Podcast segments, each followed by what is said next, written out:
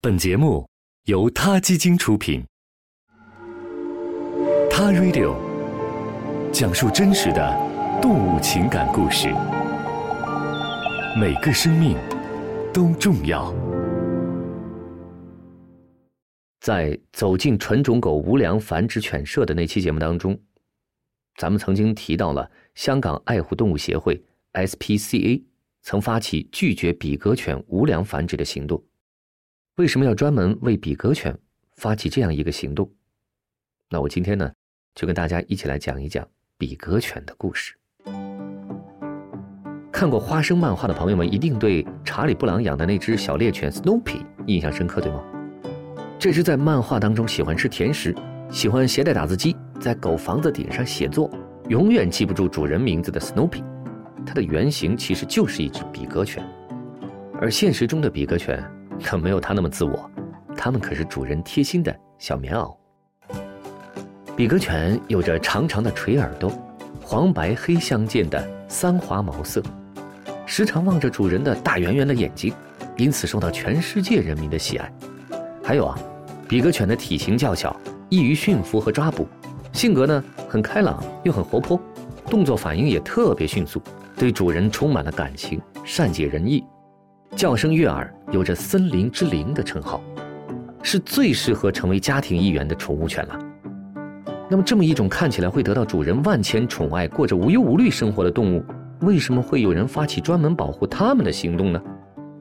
首先，你可能会想到的是，专门繁育小狗牟利的无良商人会拿比格犬当种犬过度的繁育，以此来谋取利益。正如我们在之前节目当中所提到的那样。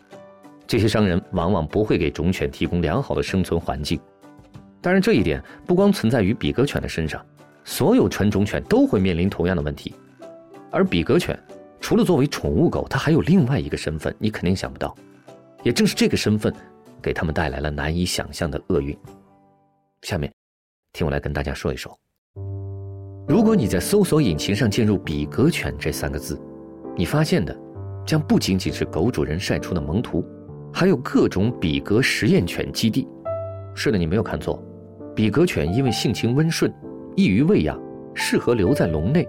在美国，它们广泛的被学术、医疗和商界用作药物、食品、美容用品的测试性动物。如今，在网上随便搜索一下，就能够看到中国也有很多出售比格实验犬的商家。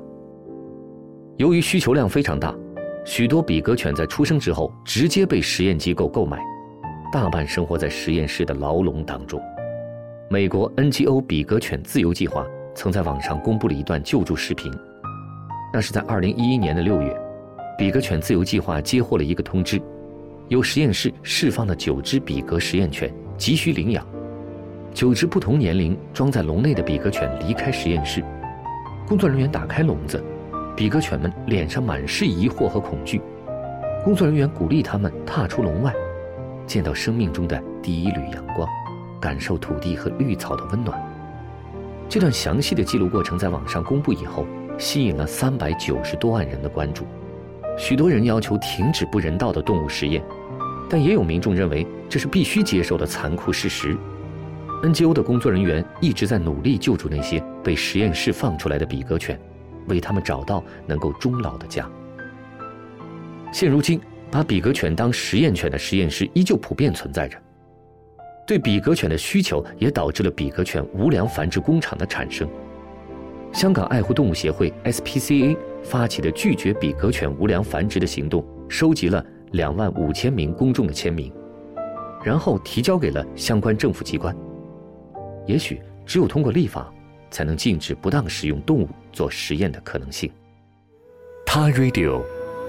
中国大陆第一家动物保护公益电台，在这里，我们讲述动物的喜怒哀乐，尊重生命，善待动物。